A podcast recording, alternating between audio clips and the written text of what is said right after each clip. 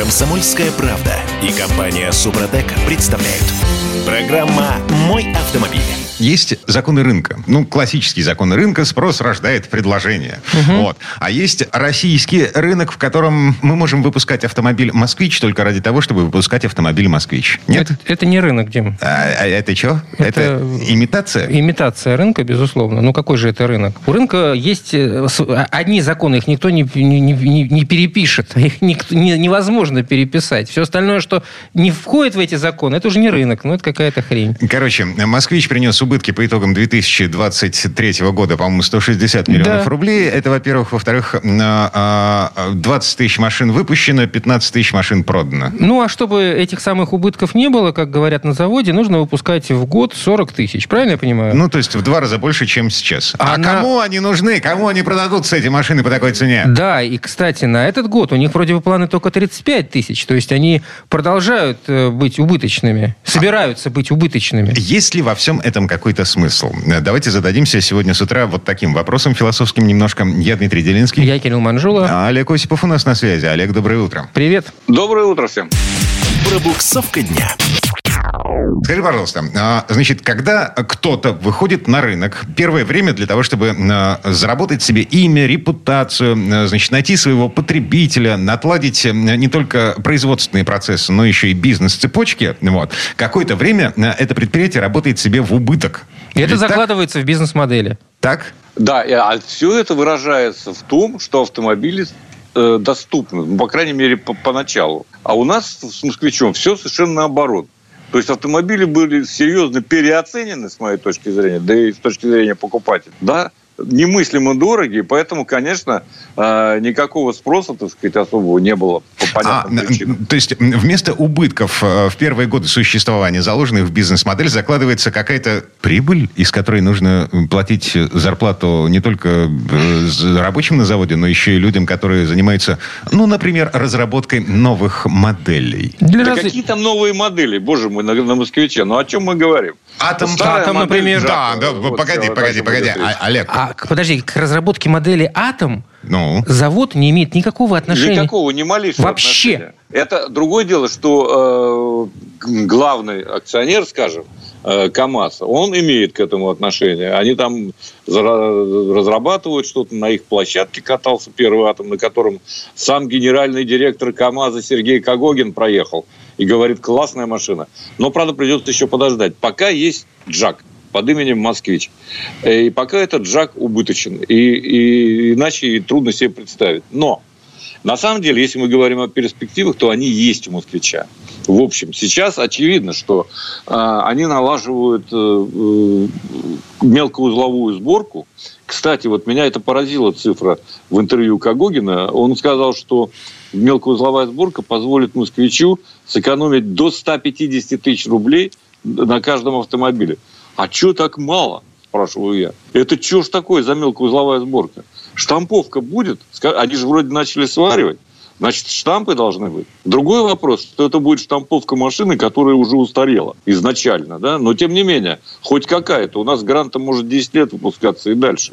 И ничего, будет спрос. Другой Э, вопрос. Была бы цена подходящая. Да, вот насчет цены. Другой вопрос, Олег. А Если э, завод «Москвич» э, сэкономит 150 тысяч рублей на одной машине, вот, а машина подешевеет на 150 тысяч? Вот, Дима, я в это не особенно верю, если честно. А, хотя, с другой стороны, скидки предлагаются. Не-не, Дима, Дима, машина не подорожает на 150 тысяч. Она, да, она, по крайней мере, Скажи спасибо. Слушай, да, вообще, конечно, то, что сказал, то, что сказал Кагогин, это меня потрясает. Безубыточность достигается на 40 тысячах автомобилей в год. Черт его знает. А в этом году будут выпущены 35 тысяч. Значит, все равно будут убыточны. Да, да, они А уже зачем? этом- они а тоже зачем понимают. вы вообще все это? А зачем вся эта канитель? Ну, из Китая возятся примерно такие же автомобили, так сказать, ничем не лучше, не хуже, по, в общем, приемлемым ценам. Ну, ладно, хотим мы сами. Слушай, если мы штамповку налажим, если мы э, собираемся выпускать внутри э, страны много компонентов, я не понимаю, почему сразу не заявить, вот тогда машина будет стоить на полмиллиона дешевле. Все, вопрос нет. В очередь выстроиться. Но этого же не говорится почему-то. Вот такая возможность, кстати, у москвича есть. Но жадность... А интересно, они что, не понимают, что если они сделают этот автомобиль, который сейчас есть, на полмиллиона дешевле, это реально выстроится очередь. Но он явно лучше, чем, чем Лада Гранта. Он явно лучше. Дешевле Лада Гранта не будет. Все, нет, я к, тому, ну, нет я, я, я к тому, что все-таки машина это э, более высокого класса, чем Лада Гранта.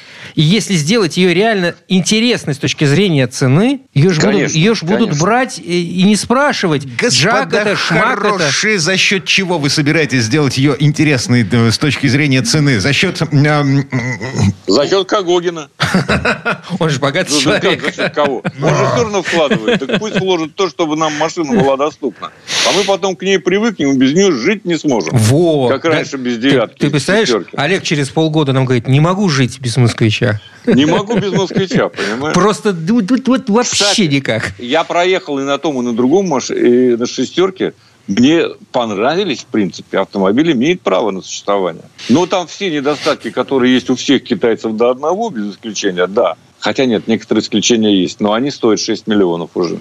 Вот, блин. Вот все как-то так вот получается. Что дорого, то, то хорошо. В принципе. Да, в смысле, дорого, хорошо, быстро. Ага. Выбирай только два. Угу.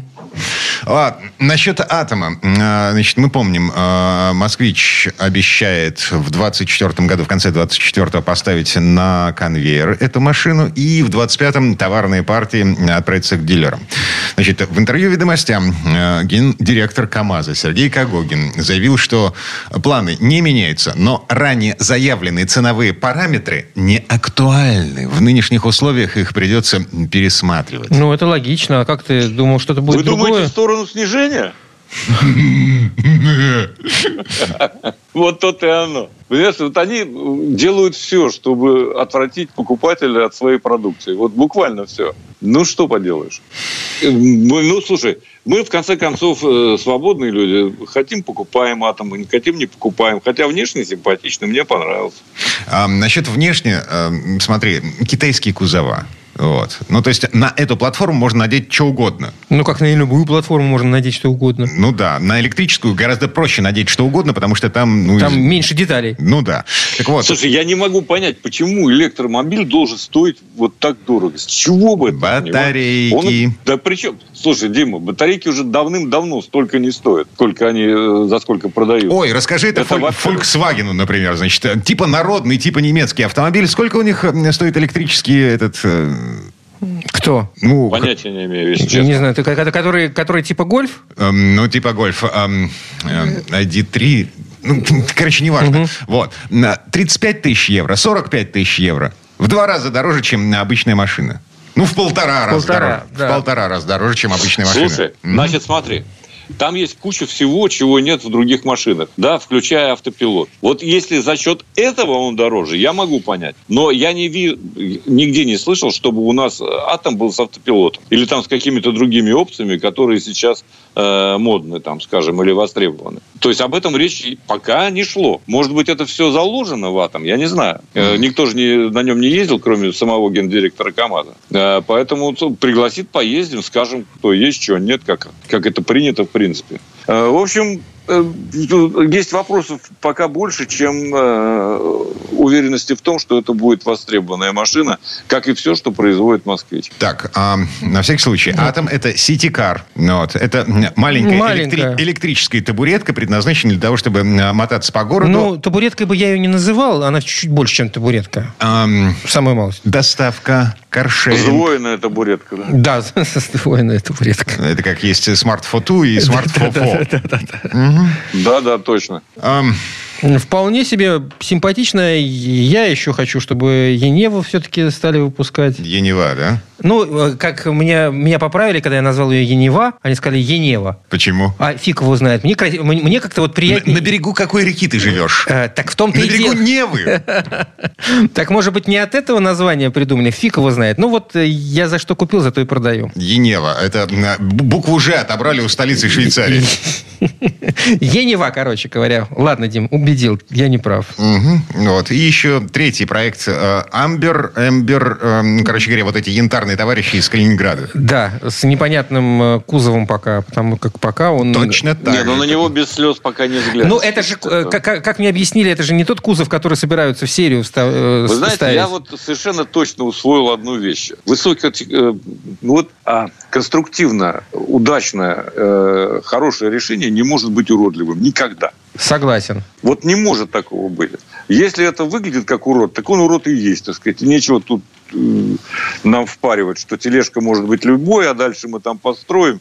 Слушай, ну, слушай, ну оптиковые. э, и Атом, и Енева, они э, симпатичные. Вот то, что нам показывали, они правда симпатичные. При том, Это что, да. А причем я то Енева-то по- побольше, чем Атом. Это уже такой пока, среднеразмерный, наверное, кроссовер получится. Да, да, но я живых не видел, я их, не- извиняюсь, не трогал. Может, Мгм. мне не повезло. Ну, хочется, конечно, потрогать поскорее, но, видишь, 25-й год пока. А мы в самом начале 24-го.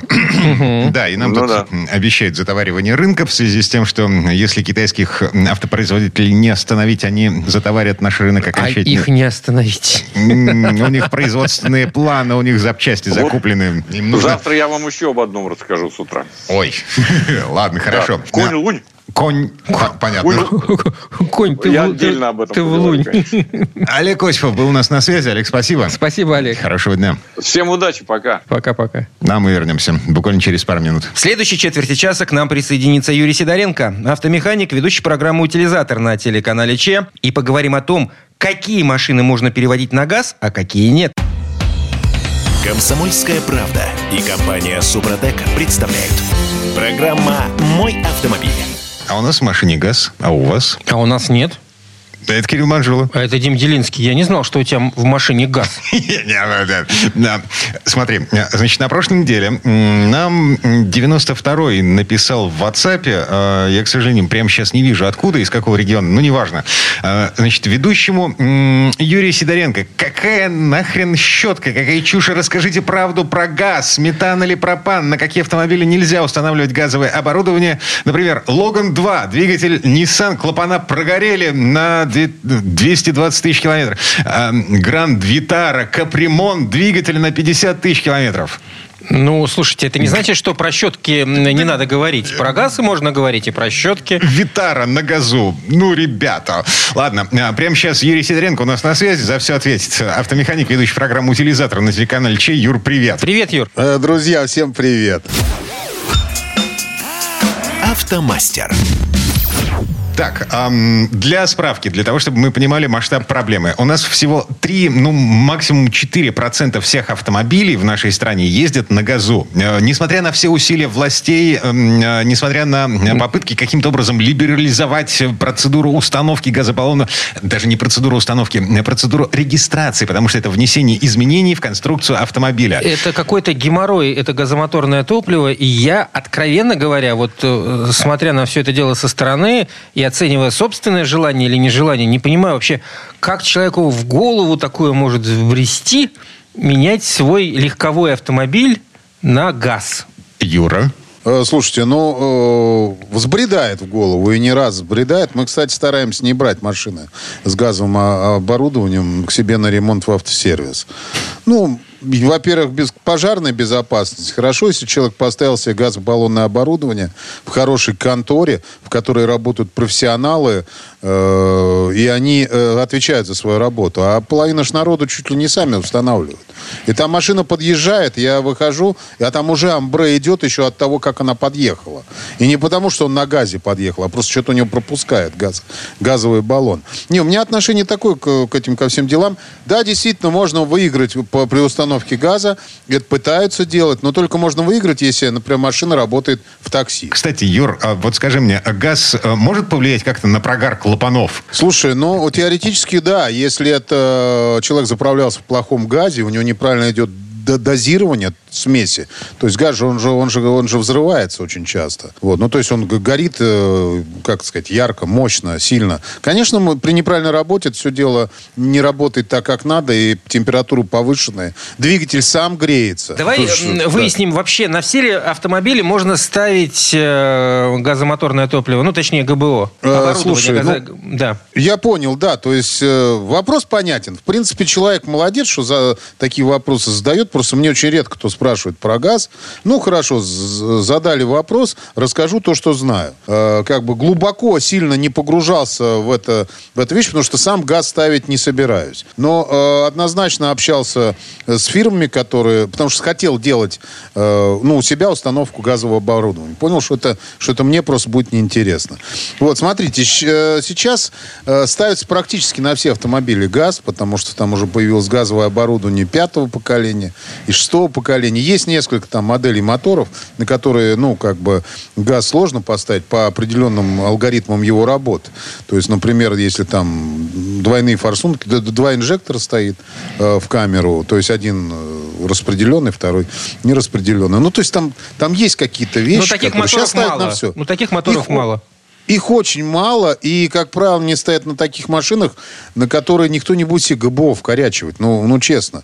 Ну, как бы, ну я, ну я вот честно, я ни разу не видел человека, который приехал там на премиум машине на какой-то, вот, и у него стояло за место запаски там ГБО. Или баллон лежал в багажнике. Ну, ну это... Видел Бентли с мешком картошки в багажнике?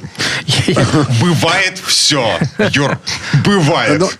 Нет, нет, бывает. Я, я не сталкивался, я не говорю, ребят. И, э, конечно, может быть, но надо же все... Надо понимать, что если вы полезли... Я против этого вообще. Я против любого тюнинга с автомобилем. Объясню почему. Потому что это бесполезная вещь. Да, да, да, я приведу пример. У меня был мой знакомый один, у него был Audi A4. Это было давно уже. Вот. Audi A4, почему новую машину, вообще новую, купил на ручке. То есть рукопашная коробка у него. Вот. И э, он приезжает ко мне, говорит, слушай, хочу ну, двигатель, ну, как бы раздуть, ну, чтобы там больше было лошадей. Я говорю, а что такое-то? Да, ну, ну, ну, чипировать там, э, раздушить по-разному угу. э, называют. Я говорю, что такое? Он говорит, да мотоциклы не могу догнать. Вот, ну, вот такая вот у него была история. Он, он, он зачиповал мотор, он увеличил крутящий момент. Там все дела, то есть мощная машина стала, тут же спалил сцепление. Вот тут же прям спалил. Поехал, привез уже, мы сами ему ставили керамическое сцепление, вот, э, поставили ему керамику, все шикарно, она стала ездить. Вот, и он спалил диски, тормозную систему спалил. Ну, вот, поставить следующее. новую тормозуху, э, что Мы делать? ее поставили. Ну, вот все поставили, после этого он понял, что она все один хрен не едет, так, как он хотел. И купил себе потом нормальную заряженную машину с нормальным заряженным мотором. И все у него стало нормально. Ключевое слово завода. Правильно. Если производитель предусмотрел какие-то нагрузки, значит, э, э, нерасчетные нагрузки, она, эта машина с ними ну, не тут, переварит. Тут их. просто нужно было комплексно подходить к вопросу. Если человек хотел... Ладно, вернемся все-таки к газомоторному топливу. В общем, э, подводим итоги. Фактически на все автомобили э, можно установить э, ГБО. Есть маленькие исключения, но этих двигателей... С... Непосредственный впрыск. Да, очень, очень, очень, очень и очень мало. Слушай, даже сейчас уже стали ставить, вот помните этот самый, у нас были моторы такие, э, Mitsubishi сделали, то есть прям форсунку, прям, ну, в каждую, в каждый цилиндр. Э, ну, непосредственный впрыск, да. Да, да, да. Сейчас уже тоже ставят. И на эти машины, э, вот на, на разделенные не ставят. Угу. А на эти уже ставят. Там пятого поколения прекрасно он туда встает. Вот. И шестого поколения тоже аппаратура. То есть, в принципе, уже ставят везде. Вопрос, кто это может сделать. Понимаете, вот пригнать машину, которая стоит там 8 миллионов рублей, например, да? Ну, там Volkswagen человек пригоняет. И говорит, ставьте мне туда э, газ. И начинают люди сверлить э, отверстия, понимаешь, лезть в электрику, вот, что-то там перепрошивать, регулировать. А где факт в том, что они правильно все отрегулируют? Где вопрос в том, что будет нормально смесь э, образовываться? Как это? Вообще, как компьютер это считает? У нас, понимаете, у нас э, газ, он же, не, он же не детонирует. То есть мы можем э, качество смеси смотреть по детонации. То есть если детонация появляется, значит, он, компьютер должен его как-то, ну, там, отрегулировать и так далее. Ну, то есть выровнять работу его, что-то там убавить, что-то добавить. А газ не детонирует. Вот, вот там они отрегулировали, выставили, он туда так и идет. А потом у нас прогоревшие клапана. Э, ну, вот на 220 тысяч, то, что клапана сгорели, это нормальная история. Ну, просто-напросто аппаратуру же надо раз в год хотя бы обслуживать, ездить. Регулировать, смотреть, как она работает. Газом надо заправляться на тех заправках, которых надо. Э, ну, как бы хороший, где точно хороший газ, а его никак не проверишь. Так, вот. ладно, потенциальные косяки. Значит, автор вопроса, тот человек, который нам писал в WhatsApp, он э, написал про прогоревшие клапана на одной машине, про капиталку двигателя на другой на 50 тысячах пробега. Значит, о чем мы можем получить в итоге в попытке сэкономить? А, свечи. Они сгорают быстрее. Как ну, это- однозначно, совершенно. Выгорают, работают неэффективно. Так что низкий, низкий ресурс у них точно будет. Ресурс двигателя. Да, естественно, он уменьшается в любом случае. Ну как? Нет, знаете, это все очень такое, ну как так сказать, относительное. Потому что если все работает грамотно, если вы туда вкорячили систему, которая стоит там 50 тысяч рублей, например, ну та, которая на пропане работает. Потому что то, что меньше 30, я даже, я не считаю, что это нормальная установленная газовая аппаратура. Сейчас, в данный момент времени. Там, когда это было там 2-3 года назад, это еще ладно, бог с ним. Там можно было итальянскую поставить себе систему. Еще если грамотно чува- ну, человек устанавливает, то будет нормально. А если нет, тогда все. Вот То ресурс мотора... Сейчас прям- мини- минимум э, 50 нужно приготовить. Это прям минимум. Это если, если будешь пропановую ставить. А если на метане, вот там еще дороже. Вот. У меня что-то какие-то ощущения, что метановых заправок э, как-то в разы меньше, чем э, пропановых. Я вообще не присматривался к этому, если честно. Ну, и метан, он же, понимаете, он находится в сжатом состоянии. Пропан, он в жиженном находится. А метан в сжатом, там до 200 атмосфер баллон должен держать. Ну, то есть я, ну, это, ну, как бы, это мое личное мнение, ребят. Сейчас те, кто ездит на газе там или хотят его поставить, скажут мне, Юра, ты вот опять понес свою околесицу. Это мое мнение. Я бы вот на, батоне, на- на- на таком баллоне бы не сидел. Ну, страшно. Так, вот, еще баллон качественная сюда, аппаратура не должна, не, должна, не должна взрываться. Все. Не, не должна. Но это надо проверять каждый год. А обслуживание это, это денег стоит. Это дорогостоящее обслуживание. Масло другое должно быть.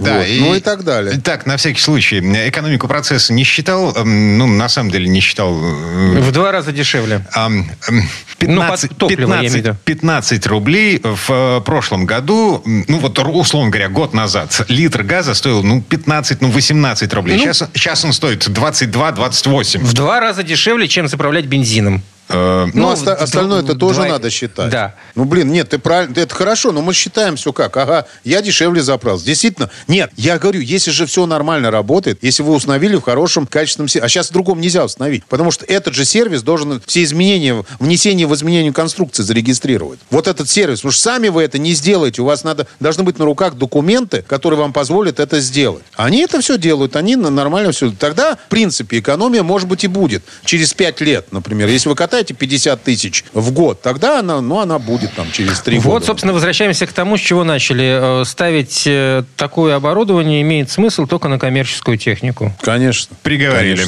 Конечно. Э, Юрий Сидоренко, автомеханик, ведущий программы «Утилизатор» на телеканале Че был у нас на связи. Юр, спасибо. Спасибо, Юр. Хорошего дня. Большое спасибо, всем удачи. В следующей части программы у нас Федор Буцком. Поговорим о том, как обманывают покупателей Теслы. Комсомольская правда и компания Супротек представляют. Программа «Мой автомобиль». А вас когда-нибудь обманывали? Вот вы доверчивые люди? Нет? К- Конечно. Ну, конечно. Ну, посмотри на меня. А, э, Это Кирилл Манжула. Это Дим Делинский, который обычно- совершенно недоверчивый. Обычно, когда мы слышим, что э, кого-то, м, автовладельца в частности, обманули, мы говорим, э, что, ну, да, это, это наша страна, но на самом деле обманывают э, далеко не только у нас. За океаном живется не легче. Вот купишь себе дорогую машину, у нее руль облезает. Безобразие это какое. Может Новый. Быть, может быть, просто руки шершавые. Эм, э, Как такое возможно? Ну, вот. А мы с Федором Буско прямо сейчас поговорим. Э, Федь, доброе утро. Доброе утро, Федь. Привет, привет. Дорожные истории. Так, ам, дисклеймер сразу. А, Списываем на то, что а, Тесла, а, как таковая, как марка автомобильная, да, к ней предельно пристальное внимание и предельно предвзятое отношение. Но Федь сейчас будет рассказывать нам историю, как у Тесла облезает руль. Ну, какой такой Тесла облезает руль? Облезает, облезает. Это в соцсетях такая проблема всплыла. А, Там много уже разного рода негатива на Теслу копилось. Ну, понятно, что ты совершенно прав. Действительно, марка, которой при- пристальное внимание приковано, и она делит общество на, условно, тех, кто ретрограды, и те, кто дальше хотят по Америке ездить на своих этих вонючих пикапах, и вот таких светлолицах, э, значит, прекрасных калифорнийцев и, и же с ними, которые, конечно же, думают о том, чтобы не загрязнять воздух вокруг себя. А в этот раз проблема касается действительно качества используемых материалов. А, Массовые публикации в соцсетях от владельцев Тесла снимают э, штурвал, руль, то бишь, э, с ободранным покрытием. Причем э, там кто-то успел проехать там 5-6 тысяч миль на машине. А есть человек, которому уже один раз поменяли руль, а он опять облез. А, то есть там такой материал, который современный, он экологичный, он не натуральный, да, это не кожа. А, на самом деле выглядит на фотографиях ну, не очень дорого и отслаивается за считанные месяцы после покупки. Причем владельцы подчеркивают, что вот не ношу часов, не ношу колец, никаких металлических предметов э, в руках не держал, а вот э, руль облез. Ой, слушай, А, и, а, собственно- а, прости, пожалуйста, а, я не а, этот, ну, короче говоря, Не настоящий сварщик, ты хочешь Ну, сказать. У меня Android, да, но я прекрасно знаю о классической проблеме тех, кто пользуется телефонами компании Apple. Расскажи-ка мне. Шнурки. Какие шнурки? Ну, вот эти самые зарядные шнурки, Ага. которые э, перетираются, э, что бы ты ни делал, они, они перетираются просто потому, что пластик изначально э, заложен эм, э, со сроком эксплуатации, ну, там, меньше полугода. Ну, б- был такое дело, ну, там, в, в районе Оригинальные контакта. провода обычно долго служат, не оригинальные тут как повезет. Но тут су- суть какая? Э, Ну, проводочек это мелочь, кажется, да, она может раздражать, особенно если ты в путешествии где-нибудь без него остался, это очень неудобно. Я все время вожу с собой 2-3 провода, там, у меня много проводов. У меня целая сумочка такая, в которой я аккуратненько сматываю и кладу провода. Жутко удобно. Но проводок это мелочь, а руль это серьезная довольно история. На Так скорость вот, она, у конечно, не Apple, влияет, но, А, но Федь, обидно, да. У обидно, Apple да, это, вот- это объяснялось тем, что а, а, забота об экологии. У них пластик биоразлагаемый. То есть он просто от того, что ты трогаешь его руками, он разваливается. разлагается. Мгм. Да, там история такая. Э, Руль починить стоит 1200 долларов. Ну, вот эту обшивку. А компания Илона Маска отказывается платить. А, Как ты, как ты можешь не, не платить? Новые машины есть очень дорогие. Там, вот, например, читал душераздирающую историю человека, который купил Plate. Plate – это новая версия Tesla Model S. Такая самая, раз самая. Там три электромотора, мощность 1100, даже больше лошадиных сил. Ну, и цена соответствующая. 130 тысяч долларов. 130 тысяч долларов. Ужас, Колоссальные ужас. деньги. Вот. И, и, типа, э, почему Тесла не платит? Они дали ответ. Говорят, мы много исследовали эти поврежденные рули. И вы сами виноваты, дорогие автовладельцы. Потому что пользовались кремом для рук. По-моему, отмазка просто фантастическая. Ну, какой, какой крем для рук? Вы чего? Вы что? Но, тем не менее, дилеры заворачивают. Не всех, но это довольно массовая история, как мы видим по, собственно, публикациям. Теперь же такие э, ну, проблемные публикации их легко подхватывают, а, перепощивают, э, поддерживают и так далее. В этом же суть соцсетей для того, чтобы можно было из мухи слона раздуть. Но в данном случае не муха, действительно обидно, если у тебя руль облезает.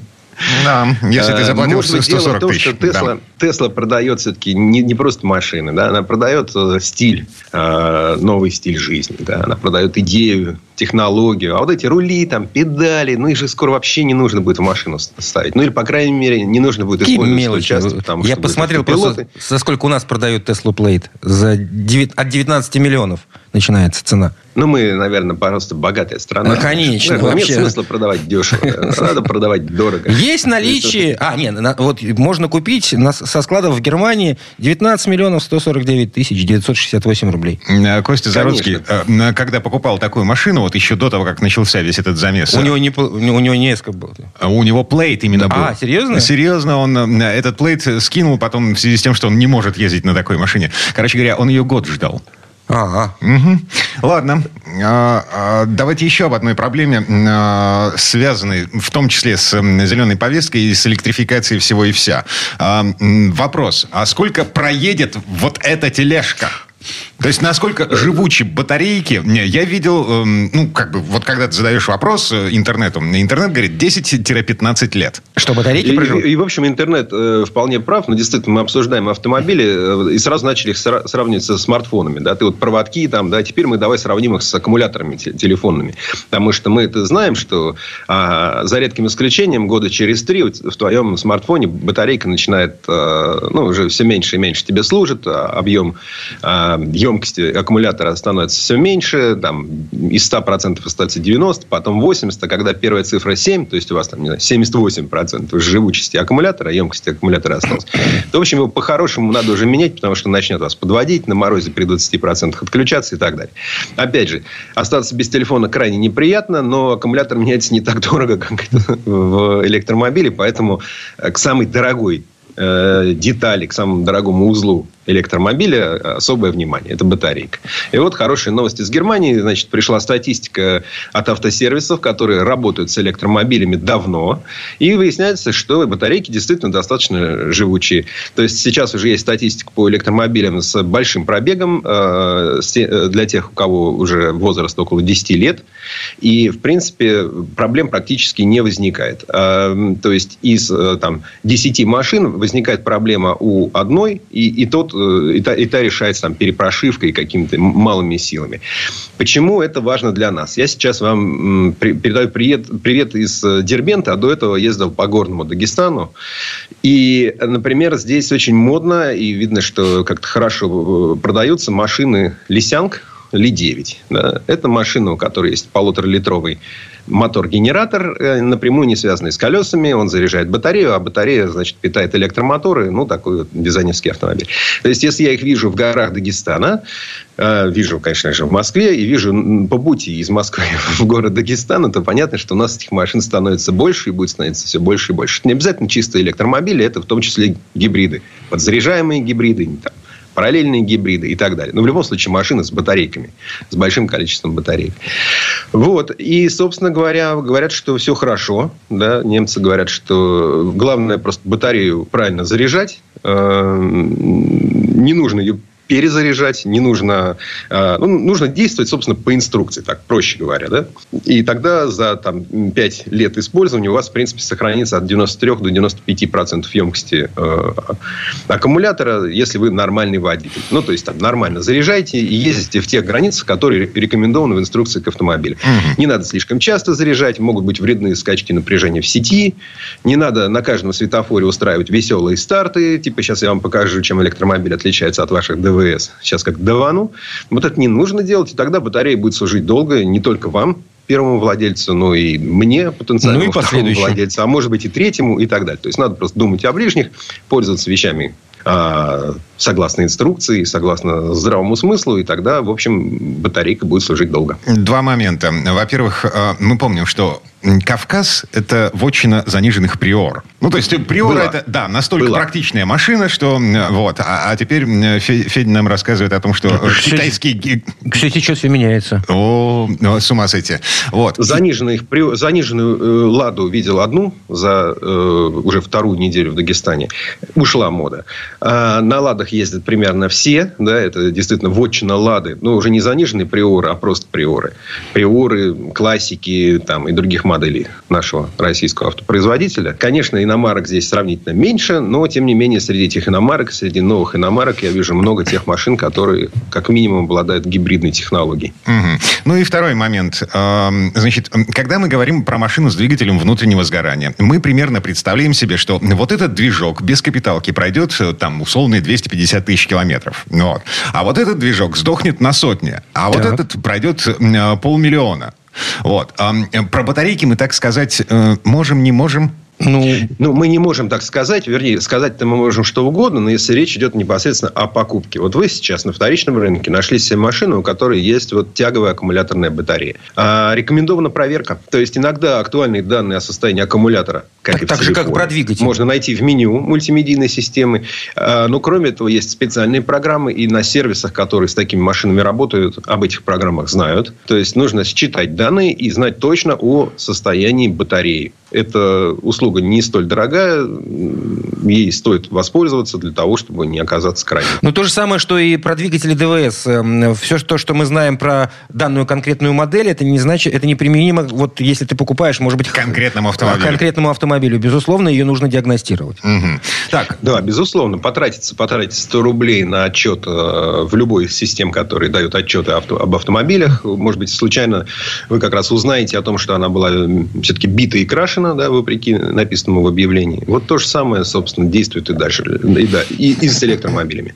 Вот в этом месте прерываемся. Федор Буцко был у нас на связи. И, кстати, э, дагестанские впечатления уже в следующей программе. Федь, спасибо. Давай, хорошего дня. Все, всего доброго. А мы вернемся буквально через пару минут. В следующей части программы у нас журналист и летописец мирового автопрома Александр Пикуленко. Послушаем историю о том, зачем автомобилю нужно сцепление.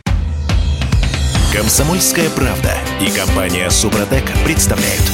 Программа «Мой автомобиль». А мы вернулись в студию радио «Комсомольская правда». Я Дмитрий Делинский. Я Кирилл Манжула, и в этой четверти часа у нас традиционная история от Александра Пикуленко. Коробка передач – сложный и весьма капризный механизм.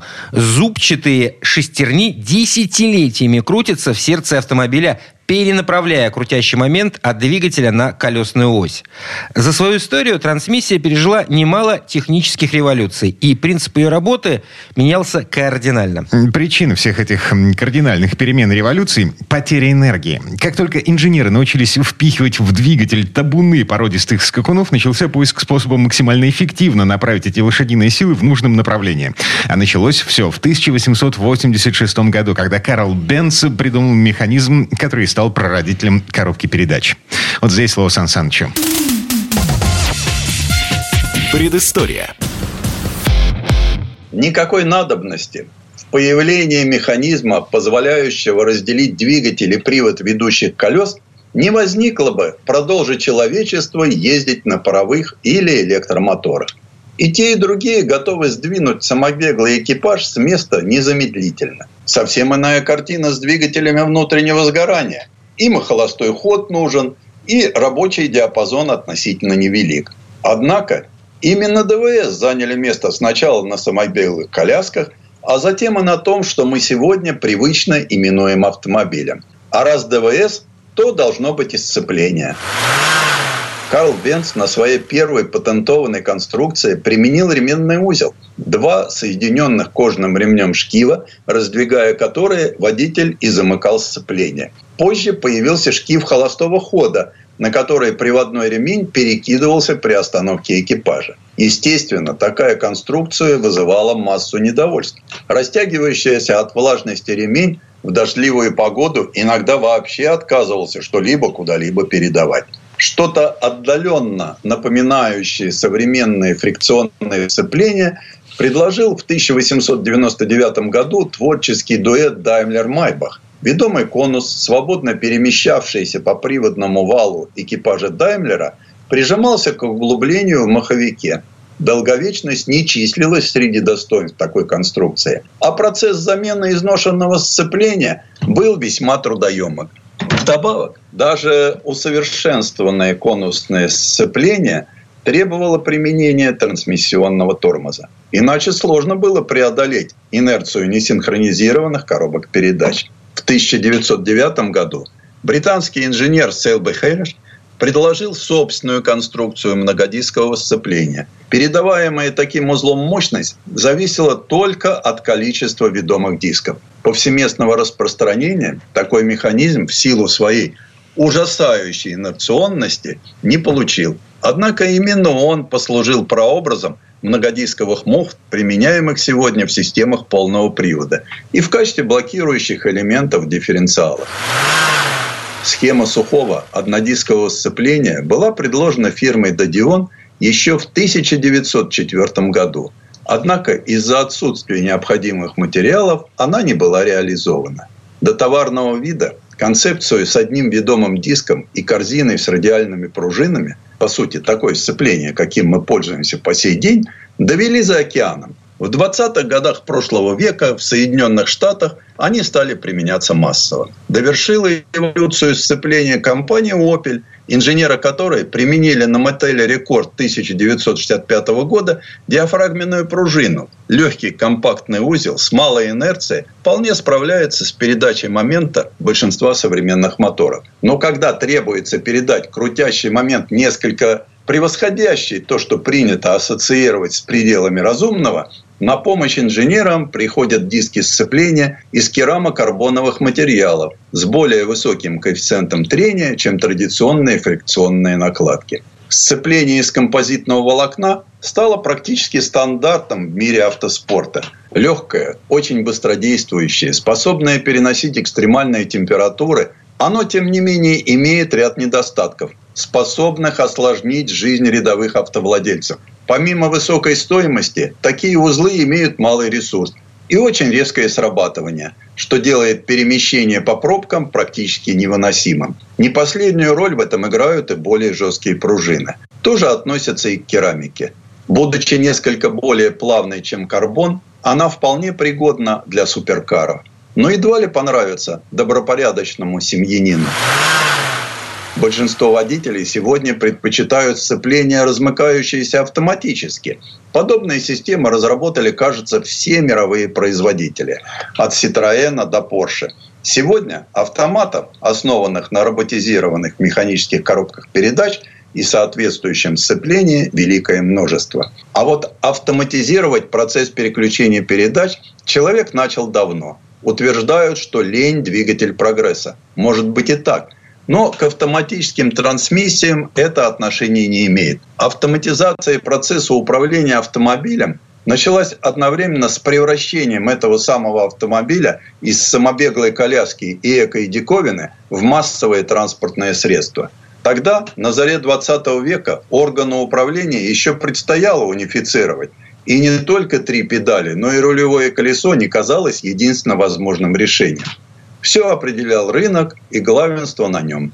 А первые десятилетия века автомобилей остались за Генри Фордом и его моделью Т, в том числе и принцип управления трансмиссией, реализованный на этой культовой машине. Левая педаль вперед, средняя назад, а правая тормоз. Хорошо, что это не стало массовым, хотя в этом нет ничего удивительного. Все-таки постоянно удерживать рычажок дроссельной заслонки между средним и безымянным пальцем явно неудобно. Но свою главную задачу максимально упростить процесс управления создатели жестянки Лиззи решили. Что же касается трансмиссии Форда Т, то автоматической она, конечно, не была. Но родом вся автоматическая идеология оттуда, из начала 20 века. До наших дней дожило несколько механизмов передачи крутящего момента двигателя на колеса автомобиля. Традиционная гидромеханическая коробка передач «Вариатор» И, наконец, различные версии классической механики с роботизированным приводом фрикционного сцепления. Множество вариантов прошло естественный отбор на рубеже 19-20 веков. Чего только не выдумывали инженеры на заре автомобилестроения. Цепная передача, муфты свободного хода, гидравлическая передача. Первые немецкие патенты на использование гидротрансформатора датируются 1897 годом. Уже на первой берлинской автомобильной выставке демонстрировалась машина без сцепления. А в Первую мировую объемная гидропередача Дженни применялась в танкостроении. Однако схема с соединенными общим контуром поршеньковым насосом и мотором распространения не получила. Причина – сложность, огромные по автомобильным меркам габариты, жесткость характеристик и, главное, очень высокая цена. Трудно представить, каким бы путем пошел отказ от механического сцепления, если бы не появился гидротрансформатор. Как и многие ноу-хау, он пришел в автомобиле с моря. В конце XIX века судостроители стали отказываться от тихоходных паровых машин в пользу высокооборотистых паровых турбин. Однако сразу же возникла проблема с понижением оборотов при передаче вращения турбины на грибные винты. Зубчатые передачи с задачей не справлялись. Тогда-то и возникла идея передавать энергию вращения, используя давление жидкости. Ну а потом профессор Феттингер запатентовал гидротрансформатор, а затем и гидромуфту. Это тот же гидротрансформатор, только без реактора. Преимущество этих конструкций очевидно. Плавное нарастание нагрузки на выходном валу и отсутствие динамических перегрузок. Все эти обстоятельства автоконструкторы не оставили без внимания.